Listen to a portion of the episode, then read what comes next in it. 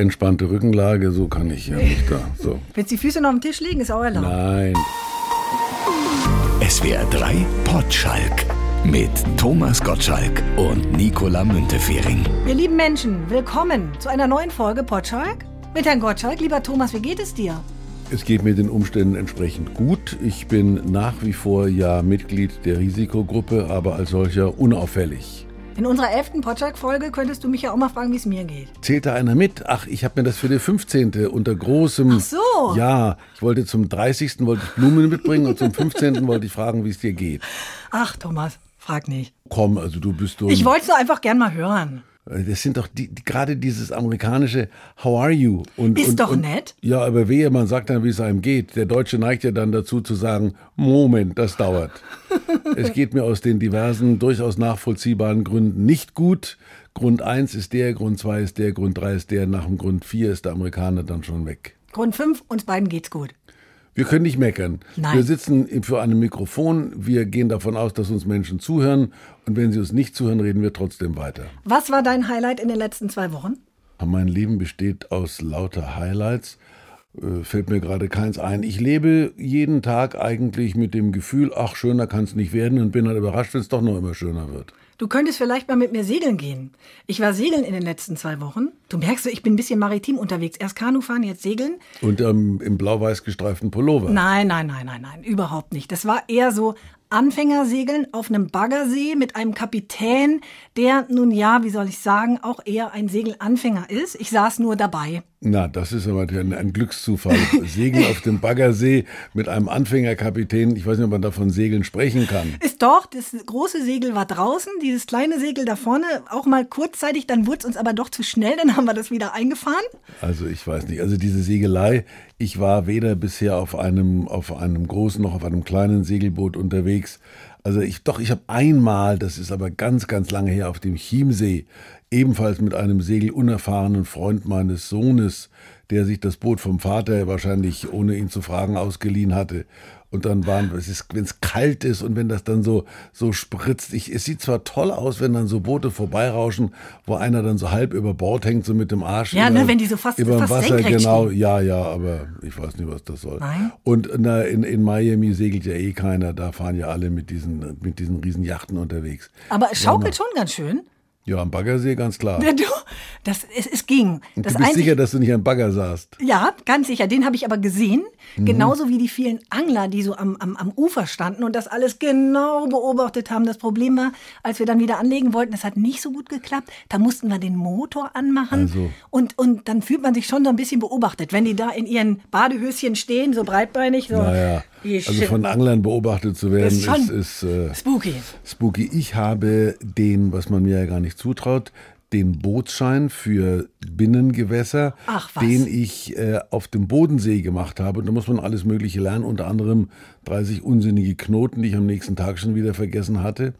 Und dann habe ich diese Bootsprüfung gemacht und dann musste ich anlegen, was eben du gerade erzählt hast, was die schwierigere Übung ist, wenn man sich da so seitwärts mit Motor Eben. da so ranwanzen muss. Und das war ausgerechnet vor dem Lindauer Standesamt, wo gerade eine Hochzeit stattgefunden hat und der Hochzeitsfotograf hatte dort Familie fotografiert.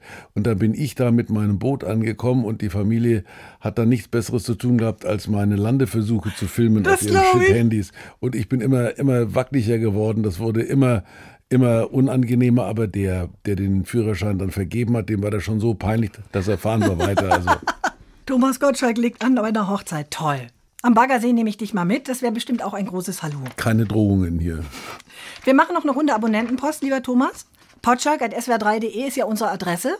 Anregungen und Aufregungen nehmen wir immer gerne entgegen. Herbert zum Beispiel hat gemailt und möchte von dir wissen, ob du an dem Thema Kultur- und wirtschaftsgeschichtliche Bedeutung der Mundharmonika für die deutsch-amerikanischen Beziehungen Interesse hättest. In SWR Dreiland wird ja eine ganz berühmte Mundharmonika produziert. Die liefern wir dann in die USA. Da spielen die Blues-Stars drauf und schicken uns ihre Musik quasi wieder zurück. Und für die Musik, die du hörst, ist dieses Instrument doch ganz schön wichtig, oder? Also ich habe schon sehr viele Anfragen auf höchstem kulturellen Niveau bekommen, aber das toppt jetzt alles. Also ich kenne an großen Mundharmonika-Werken nur die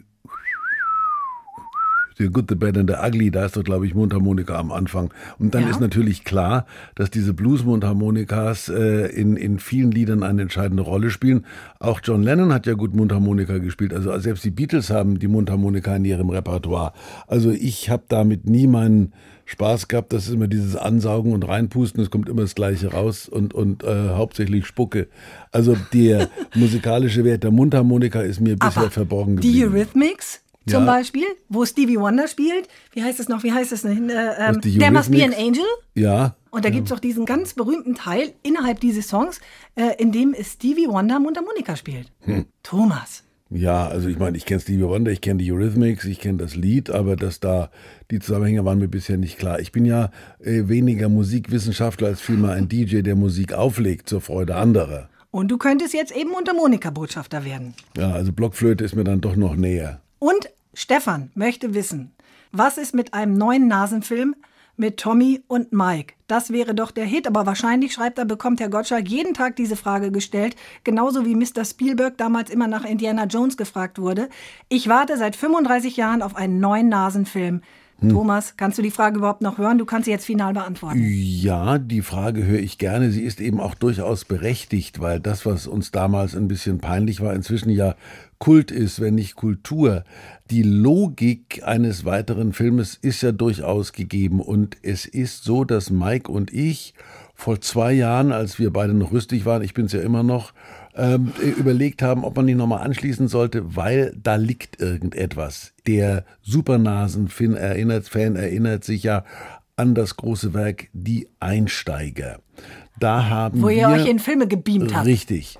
Und am Ende des Filmes gab es so eine halbherzige Auflösung, weil uns keine bessere eingefallen ist. Aber es lässt sich durchaus behaupten, dass Mike Krüger und ich äh, in einem Spielfilm gefangen sind, in dem wir uns innerhalb der 80er Jahre verloren haben. Denn da hat ein böser Knabe einen Stecker rausgezogen, obwohl da steht vorsichtig äh, keinen Stecker rausziehen. Der hat den Stecker rausgezogen. Insofern ergäbe sich eine Logik, dass 30 Jahre später dieser Enkel, das war so ungefähr das Drehbuch, äh, der Enkel dieses Knaben den Ehrgeiz hat, eine App zu entwickeln. Und heute glaubt man den Scheiß ja sehr viel mehr als früher, weil Gesichtserkennung oder sowas war ja früher auch kein Thema. Das war alles Fantasy. Also, wir stellen uns vor, ein junger Typ, dessen Großvater Mike Krüger ist, man erkennt das auch an der Nase, und der ist mit seinem Buddy Gottschalk, also mit Tommy, ist der dann irgendwo vor 30 Jahren in einem Film verschollen geblieben. Und der fummelt mit seiner App rum und plötzlich fallen da zwei alte Herren von der Decke in dem Kostüm, in dem die vor 30 Jahren verschwunden waren. Und das gäbe den Einstieg in eine lustige super. Geschichte. Da sind zwei Menschen. Der Mike hat in dem, in dem Einsteigerfilm, ich glaube, der war von einer Zigarettenfirma auch gesponsert, geraucht wie ein Schlot. Der fällt da von der Decke und will wieder anfangen und man raucht heute nicht mehr. Wir haben natürlich damals blöde Witze gemacht. Wir sind im, im Kostüm von irgendwelchen Scheichs unterwegs gewesen und haben Schabernack gemacht. Heute wirst du ja da sofort als Taliban äh, äh, verhaftet. Also alles, was wir an politisch unkorrekten Dingen in den 80ern geleistet haben, geht nicht mehr. Wir haben ja nicht mitbekommen, dass es die Wiedervereinigung gab und wir haben auch nicht mitbekommen, dass Kohl nicht mehr Kanzler ist. Also wenn zwei Männer mit dem, sagen wir, typisch männlichen Verhalten der 40-Jährigen, die in den 80ern verschwunden sind, jetzt als Spät-60er zurückkommen und da weitermachen, wo sie aufgehört haben, dann birgt das eine Menge Comedy. Fanden wir beide. Aber, und damit beantworte ich die Frage wie immer präzise und knapp, es ist halt so, dass heute nicht mal mehr Spielberg sich traut, eine weitere Folge von Indiana Jones zu machen, weil wer erinnert sich noch an Harrison Ford, wer erinnert sich noch schon gar an seinen Vater, der von Sean Connery gespielt war. Also diese Figuren sind eigentlich ein bisschen aus dem Bewusstsein des Publikums und es funktionieren heute irgendwelche Marvel-Geschichten oder irgendwelche Superheroes. Aber ob die Supernasen, ob Indiana Jones noch funktionieren, wage ich zu bezweifeln, was aber gar keine Rolle spielt, weil jeder Produzent, der dafür Kohle ausgeben muss, der sagt, ja, was machen wir mit den 16-Jährigen? Und unser Freund, der da geschrieben hat, der ist sicher jenseits der 30, dass der eventuell den Hintern hochhebt, um ins Kino zu gehen, ist Er ohnehin. dabei. Er wäre da gut, da haben wir schon einen. dabei. Haben wir schon einen. Also wir würden die Premiere sicher vollkriegen. Aber ob das dann ein Kassenschlager wird, weiß man nicht. Und heute wird ja nur noch nach irgendwelchen Kriterien äh, produziert, die auch Erfolg versprechen. Und in diesen Zeiten, in denen wir leben, wurde dann wahrscheinlich drei Meter Abstand halten muss zu dem nächsten Nachbarn, äh, ist es eh schwierig, also jetzt noch an Filme zu denken. Also im Moment ist das Ganze kein Thema, obwohl es inhaltlich durchaus machbar wäre, finde ich. Wie ist der Kontakt zwischen dir und Mike Krüger? Der ist entspannt. Also ich bin gestern bin ich ihm wieder hinterhergefahren, aber da war er hinten auf so einem, auf so einem Baumarktauto drauf so unterhalte ich mich immer mit ihm. Wir treffen uns ab und zu bei irgendwelchen Produktionen. Wir sind nach wie vor Buddies. Es ist wahrscheinlich so wie bei Bud Spencer und Terence Hill. Äh, Bud Spencer lebt, glaube ich, nicht mehr, aber Terence nee. Hill hat mir zum Geburtstag gratuliert. Also die beiden haben ja auch eine große Zeit miteinander gehabt. Die waren nie die engsten Freunde, haben sich aber, wenn sie sich getroffen haben, gefreut. Und wir haben mich mit dem Mike, wir haben uns nie verkracht. Es ist aber auch nicht so, dass wir einmal die Woche telefonieren. Wenn man sich sieht, ist schön. Wenn man sich sieht, ist schön. Siehst du, und euch beiden geht es dann ja auch so ähnlich wie so einem Sly Stallone oder auch deinem Kumpel Schwarzenegger. Die werden ja auch ständig gefragt, ob sie nicht nochmal einen Rambo-Film drehen wollen oder Terminator. Und ja, ich meine, wo ist der Unterschied? Ja, Terminator, Rambo, Supernasen. Alles Actionfilme, der große Arnold hätte auch Nein sagen sollen beim letzten Terminator, hat er aber nicht. Ja, aber habt ihr nicht sogar einen gemeinsamen Personal Trainer gehabt? Ja, ja, der klar. Sylvester Stallone und du oder der Arnold und du? Stallone hat mal im gleichen, in Malibu im gleichen Gym trainiert wie ich. Hatte immer so eine Kette und so ein, so ein Gewicht um den Hals und hat furchtbar geschnieft dabei. Aber warum siehst du nicht so aus wie der? War der fleißiger als du? Nein, ich möchte auch nicht so aussehen wie der. Warum? Haben Promis eigentlich immer so einen Personal Trainer? Weil sie erstens im Gegensatz zu mir meistens scheu sind und sich in irgendeiner Form da nicht in so ein Gym stellen. Und zweitens gibt es in Amerika den Beruf des Personal Trainers. Also ich habe den gleichen wie Nicky Six von Motley Crue, mein Joe. Und das ist angenehm. Der kommt früh. Ich würde ja nicht in den Gym gehen. Nee? Aber der kam immer, Morning, morning Mr. T, hat er mir gesagt. Und Mr. Dann, T? Mr. T. Und dann, you're looking great. Und dann, how are, how are you, Mr. T? Das war, es ist angenehm. Und dann laberst du ein bisschen, dann trinkst du was, let's, let's do some outside work und dann hinterher, good workout today, Thomas, good workout. Dann fühlst du dich einfach schon mal Viel besser. positive Verstärkung. Ja, ja, klar. Ja, warst du denn jemals in so einem normalen Verein? Verein, Ich habe angefangen, da wo Arnold auch trainiert hat. In München gibt es den Vater aller Bodybuildern, den Alfred, Alfred Busek. Und da hat der Arnold trainiert und der ist ein großer Sponsor von ihm. Da gab es ja damals diese Zeitung und dann gibt es den Joe Weider. Das ist auch so ein, so ein, so ein Urbodybuilder, der dieses Kraftfutter erfunden hat. Der war auf all diesen, auf diesen Kraftfutterdosen immer drauf, auf diesem komischen Erdbeergeschmackpulver. Naja, das ist irgendwie, also dieses Workout, ich, ich, mir geht es ja nicht darum, hier irgendwelche Muskelberge zu erzeugen, sondern nur dem Verfall Einhalt zu gebieten. Was mir, wie du ja siehst. Sehr gut gelingt. Danke. Jetzt gehen wir doch mal deine Sportlerlaufbahn chronologisch durch. Wann wurdest du beim Schulsport gewählt? Als erster oder als letzter? Der letzte wird ja nicht gewählt, der letzte. Der wird zugeteilt, stimmt. Der wird zugeteilt, der bleibt genau. übrig. Das heißt, diese Erfahrung habe ich immer gemacht. Es gab ja eigentlich zu meinen Jugendzeiten nur einen Sport, der ernst genommen wurde, Fußball. Und ich war als Fußballer absolut bedeutungs- und sinnlos. Ich konnte weder schnell laufen, noch habe ich diesen terrierhaften Instinkt zu, gehabt, zum Ball zu gehen. Ich habe mich immer möglichst weit vom Ball entfernt, damit ich nicht getroffen wurde. Ich habe auch Angst vom Ball. Ich kann das und hab dann Und habe dann irgendwie im Tor habe ich dann ein paar Mal äh, meine Erfüllung gefunden, indem ich also sozusagen heranstürmende Gegner verbal abgewehrt habe. verbal? Ja, bleib mir vom Leibe, du, du schwitzt oder was weiß ich wehe du schießt, äh, dem, den Elfmeterschützen Mundgeruch vorgeworfen. Also ich habe einfach die, die in Grund und Boden moderiert. Hat Aber in dem Verein geholfen. warst du nicht? Nein. Mit deinen Kumpels? Ach Quatsch. Ich bin einmal sportlich aufgefallen, das waren die Bundesjugendspiele, das muss so um 64 gewesen sein. Da habe ich nämlich eine Ehrenurkunde bekommen. Ich oh. habe es sonst nicht mal zur Siegerurkunde geschafft. Das lag aber daran, dass mein Freund Pitt Ritter das Bandmaß beim Weitsprung äh, verwaltet hat. Und ah. da bin ich, ah. glaube ich, 9,80 Meter gesprungen. Deswegen hat es dann punktemäßig zu einer Ehrenurkunde gereicht. Aber, ja, toll. Ja, Jeder hat doch so einen Lieblingssport, den er gerne macht. Bei mir ist es Reiten und Schwimmen. Was mhm. bei dir? Jetzt so? Ich, hab, ich bin auch gerne geritten, muss ich sagen. Wobei ja, in Amerika, du kannst reiten? Ja, ich mache da auch eine sehr gute Figur. Also Western oder Englisch? Na, kommt drauf an. Also Western in Amerika, das ist Westernreiten, ist ja, ist ja ein, das hat ja nicht mit diesen Rodeos zu tun. Da sitzt man ja relativ gemütlich da auf diesem Zossen und äh, reitet durch die Pampas. Aber ich habe nach dem Abitur so einen Ferienreitkurs gemacht, da auf der, beim Reit- und Fahrverein Kulmbach und bin dann auch oft ausgeritten. Also Reiten macht Spaß und habe dann in München weitergemacht. Da gibt's ja die, die Hofreitschule am Englischen Garten. Ja. Und da bin ich, war ich regelmäßig. Ich bin begeistert, Thomas. Ich ja, kann ja. dich ja mal mitnehmen. Nein, Einmal die Woche gehe ich du zum Reiten. Du segel im Baggersee und lass mich in Ruhe. Es sind Trakehnerpferde, die sind auch relativ groß. Ja, was heißt auch? Ich brauche die mit den dicken Füßen da, mit diesen, mit diesen ah. schönen, mit den schönen Pelzchen da, diese Brauereigaule.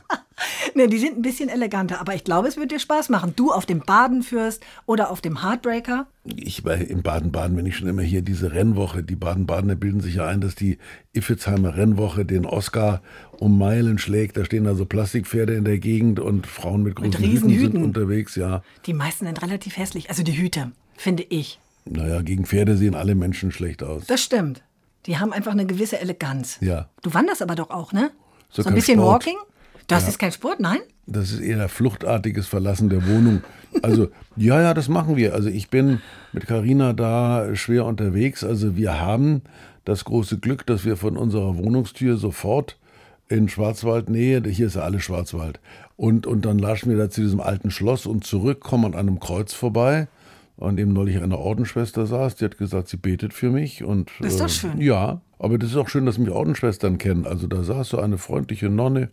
Herr Gottschalk, sind's beim Wandern, ja. Wir sind, wir sind ein Konvent, wir sind noch zwölf Schwestern. Wir werden heute Abend für Sie beten. Hab ich so, das finde ich prima. Das gut. Ja, genau. Also. Ich habe mal irgendwo gelesen, Wandern ist spazieren gehen, nur in Zornig. Ja, das ist schön, das ist so. Nimmst du schon so Stöcke? so Mark Twain-Sätzchen. Ja, ich habe diese Stöcke, was albern ist, aber die Erfinderin, oder sie behauptet zumindest Rosi Mittermeier und ihr Skifahrer da, der Neureuter, die behaupten, das Nordic-Wandern für Deutschland entdeckt zu haben und die haben mich angelernt. Du oh. siehst nämlich oft diese Rentner in diesen Angeljacken, also wenn, wenn mich irgendeiner in einer Angeljacke siehst, dann darf er mich niederschlagen. Diese, diese mit diesen 80 Taschen da, diese, diese grün-grauen Multifunktionsjacken. Wunderbar, ja. Also da kriege ich schon, wenn ich irgendwann so weit bin, dass ich mit so einer Jacke unterwegs bin, dann, dann lieber gleich im Sarg. Und die kommen da immer angeschlurft und, und ziehen dann diese Stöcke so missmutig hinter sich her. Die muss man die präzise die, positionieren. Die Idee ist der präzise Einsatz und das habe ich drauf. Also Ehrlich? ich gehe, ja, im Frühtau zu Berge bin ich unterwegs. also walken, Mache ich ja auch schon mal, aber, aber so Stöcke, nee, das kann ich noch nicht. Na, dann ist das so, das ist diese Spazierengeherei, da bin, das hasse ich, diese Sonntagnachmittagsspaziergänge, die man früher mal gemacht hat. Da habe ich immer, bin ich immer auf der, auf der Streu rumgerannt. Es gab ja diese Streuhäuschen, die gibt's auch nicht mehr. Diese dreieckigen Dinger, da war so Streu, was da auf die Straßen geworfen Salz. wurde. Nee, eben nicht, das waren so Steine. Und ah. da konntest du den Deckel aufmachen, konntest dich reinsetzen. Da habe ich mich immer bei Spaziergängen in diesen scheiß Häuschen versteckt. Und gewartet, bis du wieder abgeholt wurdest? Nö, nee, mich dreckig gemacht. Komm da raus. Jetzt gehst du wandern mit Stöcken. Ja. Nee, das dauert noch. Das kann ich noch nicht. Das ist bei mir wahrscheinlich ungefähr so wie bei dir Golf. Golfen tust du nicht, ne? Nee, wobei das ja in Amerika anders ist. Also mein Sohn, der hat ja Masters in Sports Marketing gemacht und hat eine zweijährige Ausbildung auf der Golf Academy in San Diego. Sowas gibt's bei uns gar nicht. Der war schon in der Schule im Golfteam, war dann in der Schulzeitung mit irgendeinem Handicap, das ich nie verstanden habe und hat dann also nebenbei zu seinem Masters weiter Golf gemacht und da in der Gegend von San Diego, da ist ja TaylorMade und weiß der Teufel, da sind diese ganzen großen, großen Goldfirmen. Da hat er dann auch bei Puma Cobra, glaube ich, hießen die, gearbeitet. Und das ist da eine ernstzunehmende Industrie und das ist schon interessant. Die Amis, die fahren ja alle mit ihren Wägelchen durch die Gegend. Also, dass da immer so man gesagt hat, beim, beim Golf bewegt man sich viel. Die sitzen da mit ihren, mit ihren breiten Hüten da auf diesen Wägelchen und surren dann da durch die Gegend. Das Größte, was ich erlebt habe in Sachen Golf, mein alter Freund Gunter Sachs, Gott hab ihn selig, der hatte in Palm Springs ein Haus an einem Golfplatz. Sein Nachbar war der, der Gerald Ford, der ehemalige Präsident. Und das sind, das kann man sich hier nicht vorstellen. Das ist auch am, am Rande der, der Albernheit. Dann fährt man Indian Wells hieß das. Da fährt man durch so einen Wasserfall durch und dann kommst du auf einen Golfplatz, wo du denkst, sie sind mit der Nagelschere unterwegs. Also da steht keine einzige Blume schief. Das ist dermaßen perfekt. Und dann diese älteren Herren mit ihren rosa Hosen da Die fahren dann da alle durch die Gegend und lochen dann ein und dann sind Wasserfälle und da stehen dann so komische Kraniche, beziehungsweise wie heißen die Flamingos. Also absurd, aber das ist, das ist eine amerikanische Wirklichkeit, die sich uns Gott sei Dank noch verschließt. Jetzt hast du natürlich auch ganz viele berühmte Sportler getroffen. Wer hat dich denn besonders beeindruckt? Naja, also Kobe Bryant, den habe ich ja ein paar Mal spielen sehen. Das ist eben auch in Amerika dieses Privileg, wenn du da beim Basketball so Kurzzeitplätze hast. Das ist schon was Unglaubliches, so ein LeBron James oder auch damals noch die, die großen Magic Johnson oder wie die alle heißen, spielen zu sehen, die dann wirklich von, von unglaublichen Entfernungen diesen Korb da treffen. Und das ist schon ein großes Entertainment. Und äh, dieses Eishockey, was die Amerikaner auch gut finden, das ist eine elende Klopperei. Also da, das geht mir, das ist mir zu, das ist mir zu brutal. Äh, wohingegen dieses Baseball versteht kein Mensch. Also das, da, da sind Menschen mit einem dicken Hintern in komischen Hosen, die dann irgendwie in die Gegend spucken und dann irgend mit einem kleinen, mit so einem kleinen Holzstückchen versuchen, einen Ball zu treffen. Da sollen sie halt einen größeren Schläger nehmen, dann geht's einfacher. Aber du hast ja auch, auch einen Boris Becker getroffen, Franzi van Almsick, du hast sie ja alle gehabt. Ja, gehabt nicht, aber getroffen schon. Also, also der, der Boris ist, ist nach wie vor ein guter Typ. Der hat irgendwie, irgendwie äh, natürlich das Handicap sein Leben lang, dass der mit fünf Jahren angefangen hat, Tennis zu spielen und dann mit 30 gemerkt hat, dass die Welt um ihn herum auch nicht mehr die gleiche ist. Die Steffi hat's richtig gemacht. Die hat ja nur den Agassi weggeheiratet. Ansonsten, ansonsten sind das schon tolle Figuren. Und ja, klar, ich habe die Steffi paar Mal beim Spielen gesehen und habe sie auch privat getroffen. Das, die ist was ganz Besonderes. Aber ansonsten, ich finde den, den Roger Federer finde ich toll. Super Typ. Ein, ah. ganz bescheidener Freund, der gar nicht fassen konnte, dass ich mit ihm rede und sage, aber du bist der Weltstar. Nein, also ich habe dich schon als Kind verehrt. Wenn dir so einer das dann sagt, dann sagst du, ja komm, da gibt's nichts zu verehren. Also was ich eben überhaupt nicht nachvollziehen kann, ist dieses Commitment, diese Menschen, die sich da äh, stundenlang jeden Tag auf den Platz stellen, an irgendwelchen Vorhand oder Rückhand oder was der Teufel Geschichten rumfeilen und mit einer Verbissenheit, das ist ja Verbissenheit, ist ihr Job. Ja, klar. Aber wer will so einen Job ausüben? Och. Na, ich also auch Tennisstar sein ja, für eine Weile? Ja, nee? aber das ist doch diese zwei Stunden auf dem Platz. Im Fernsehen guckt ja eh keiner mehr zu. Das ist auch faszinierend, wie das alles so seine Bedeutung verloren hat. Also mein Sohn, der guckt ja immer, wenn ich da bin, Golf-TV. Oh da ja, das ist ein bisschen da, langweilig. Ja, ist aber faszinierend, wie die also rein kameratechnisch diesen Ball erfassen und dann sitzt der stundenlang und kann sich da freuen. Es gibt doch auch Angel-TV in Amerika. Kannst du auch den Leuten stundenlang beim Angeln zugucken. Ich kann das also, wahrscheinlich das ist, ganz Das ist für mich das Ende. Also Anglerjacke und Angeln. Ich, das, das, dass man da so ein Schnürchen ins Wasser hält und da wartet, bis irgendein armer Fisch sich da in so einem Haken verbeißt. Meinst du, du Furchtbar. könntest ihn aus dem Wasser ziehen und dann. Nee. Ich auch nicht. Den Fisch oder den Angler? Ja, den Fisch. Ich würde den Angler reinschmeißen und dann soll er mal gucken, wie es ist. Aber nee, diese Fische da mit dem Haken da. Wir waren mal in der Karibik, irgendwo haben wir das Abendessen gefangen, da geht das komischerweise. Da hängt man Hast du es selber rausgezogen? Ja, da hängt man aber nur so, ein, so, ein, so, eine Schnur rein und dann hängt innerhalb von drei Minuten ein Fisch dran. Ja, und dann unten. ziehst du ihn raus und dann zappelt er. Oh Gott. Ja, dann ist aber irgendein ein freundlicher Mensch, der dem auf die Mütze haut und sagt, oh. der schmeckt bestimmt gut heute Abend. Hast du gegessen? Ich glaube schon, ja. Du bist ja auch Patient, ne? Bei äh, Dr. Müller-Wohlfahrt, dem wohl berühmtesten Sportarzt in Deutschland. Wer hängt denn da so rum im Wartezimmer? Das war das war ein beachtlicher Sprung, also von dem toten Fisch zu Müller-Wohlfahrt. Aber das ist journalistisch einwandfrei. Oder? Ja. Es ist natürlich so, dass keiner, glaube ich, gerne hört, dass man ihn beim Arzt getroffen hat, aber ich, ich erzähle das. Ich sitze ja auch darum. Also ich war letzte Woche bei ihm, er hat ja da seine Praxis da bei den Bayern gehabt. Das habe ich gar noch nie gesehen gehabt.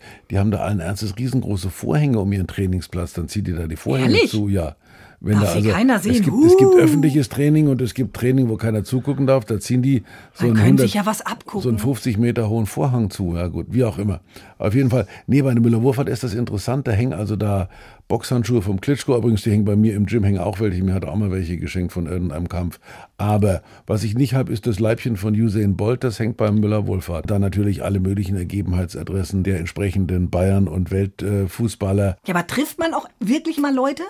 Den Eric Clapton habe ich da getroffen, der marschierte da vorbei. Eric Clapton? Ja, habe aber nicht getraut, ihn anzusprechen. Du kannst ja auch sagen, na, was ist es Hat denn? Hat er Handprobleme gehabt? Äh, Slowhand? Gicht in der Hand oder, oder im Rücken, aber irgendwas muss er haben, sonst wäre er nicht da. Freiwillig geht ja da keiner hin. Ja, aber wie ist das dann? Hört man dann so, so durch den Lautsprecher, Herr Clapton, bitte in Zimmer 2? Nein, nein, nein, nein.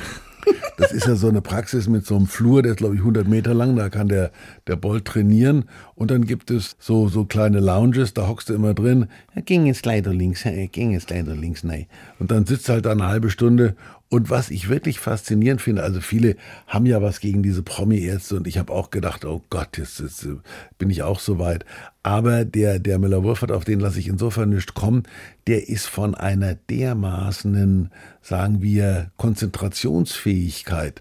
Also wenn, ich habe es ja im Rücken und wenn dir da die, die Hand auf die Bandscheibe legt, dann weißt du, dass den im Moment also weder der Kleppen interessiert, der vor einer Stunde da war, noch der Manuel Neuer, der in einer Stunde kommt, dann ist der, wird der eins mit deiner Bandscheibe und unterhält sich mit der. Also man kann sich da auch viel einreden, aber das ist einfach, der, der macht das toll und ich meine, der kommt natürlich auch nicht ohne Spritzen und so weiter aus, aber der, der horcht in den, in den Körper hinein. Da steht auch so ein Buch von ihm, das heißt mit den Händen hören. Das oh. ist natürlich, sowas kann ich nicht. Meine Hände, wie gesagt, die sind relativ schwerhörig. Und ich glaube auch jeder Normalo kann sich rein theoretisch bei dem auch einen Termin geben ja, lassen. Dauert, dauert ein bisschen, ja klar. Ich habe eine Nummer, da dauert es nicht so lange.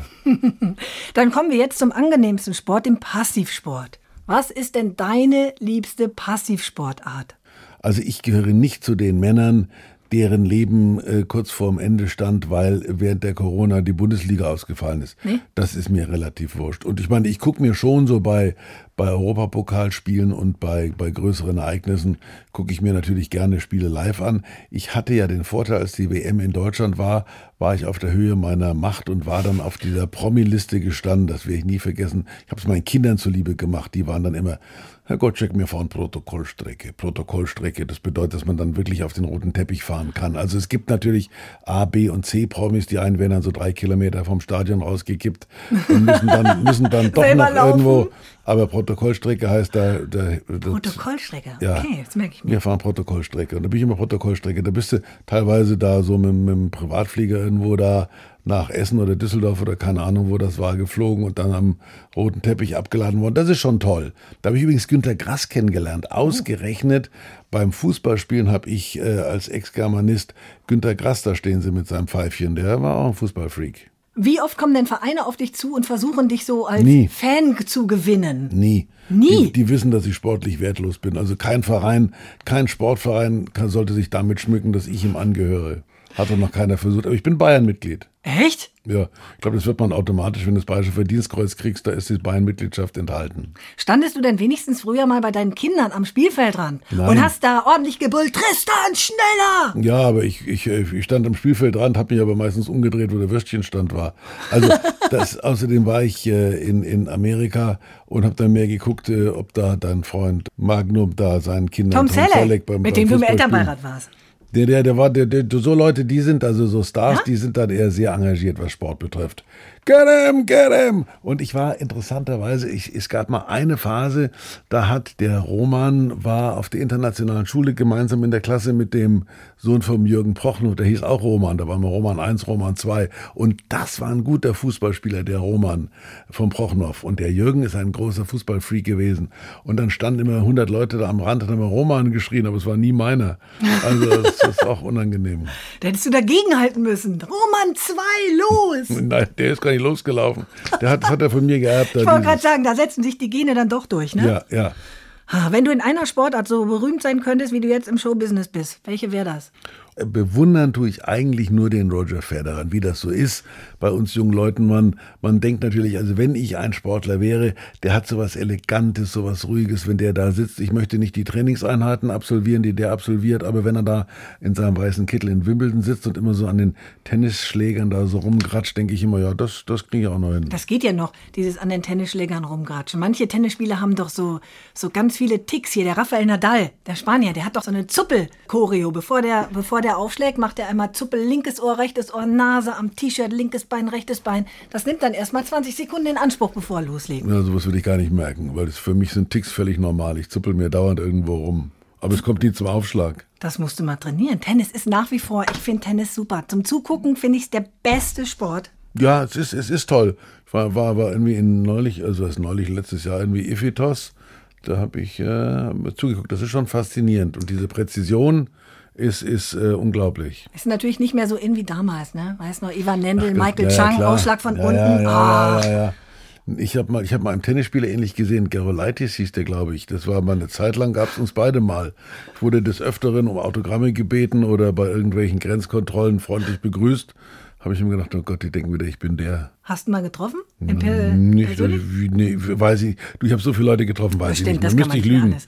Der war ja jetzt auch nicht so ein Tennisass, als dass man sagen würde, habe ich, der. hab ich getroffen, den, den schon. der war ja immer ein bisschen verbissen. Naja. Und der andere, wie heißt denn der? Der McEnroe, der war, der hat, der, ist hat immer schön äh, neben, ausgeflippt. neben mir gewohnt. Der hat in, in Malibu in der Kolonie ein Haus gehabt. Ehrlich? Ja, ja. Wie war der so? Auch so ist der, der war Ach, doch so der emotional ausrastend Ja, aber da auf war, dem der, Platz. da war der auch schon älter. Der war doch dann mit der Dingens verheiratet, mit der, der Und O'Neill. mit Neil, Tatum O'Neill, äh, genau, Tatum ja, ja. O'Neill, aber die sind auch mittlerweile schon wieder Ja, getrennt. klar. Aber in der Zeit habe ich die öfter gesehen, ja.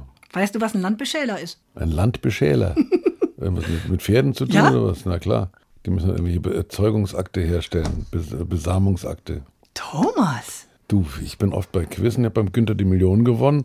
Wenn du sowas nicht weißt, da kommst du nicht weit. Ein Landbeschäler ist ein Deckhengst, der in einem Landgut aufgestellt ist. Na bitte, haben sie fast zusammengekaspert. Wir zwei gehen noch reiten zusammen, ich sag's dir. Ja. Zum Schluss noch eine sehr einfache Sportart. Einarm ziehen in der 1-Gramm-Klasse. Wir ziehen mal wieder eine Lebenskarte, Ach so, mit, Ja? mit deinen Karten da. um zu erfahren, ihr was in den nächsten zwei Wochen vielleicht wichtig ist in unserem Leben. Moment, ich finde sie auch gleich. Was hat sie erst hier, hier Dings hier, ihr, ihr, ihr Desinfektions hier. Ich muss sie doch, ich weiß, du legst da Wert drauf. Wir müssen ja die Karten auch erst desinfizieren, bevor du eine Ach, ziehst. tatsächlich? Ach, das, Natürlich. So ein Quatsch. Mir ist das, mir ist das sowas Siehst von du? wurscht. Wie Also immer? Wenn du, wenn du am Kartenziehen zugrunde gehst, dann ist es.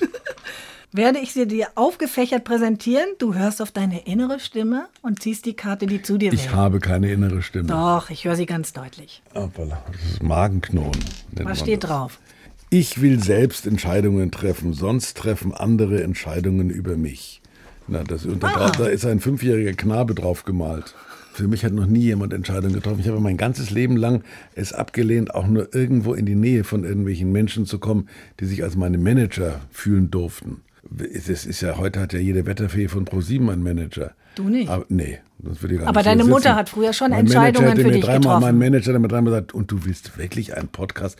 Lass das. Also, nachdem ich Entscheidungen selber treffe, mache ich dann sowas Hast du alles auch. richtig gemacht? Ja. Siehst du? So, pass auf, ich ziehe jetzt auch mal. Ich entziehe der Sorge meine Energie und lenke sie auf das Glück. Ich entziehe der Sorge meine Energie und beziehe sie auf das Glück. Also das heißt, Auf das Glück, dass wir uns in zwei Wochen wiederhören. das hast du schön gesagt. Und ich will meine Entscheidung selber treffen. Ich komme in drei Wochen. SWR 3 Potschalk. Eine neue Folge gibt es jeden zweiten Freitag ab 12. In der ARD Audiothek und überall, wo es Podcasts gibt.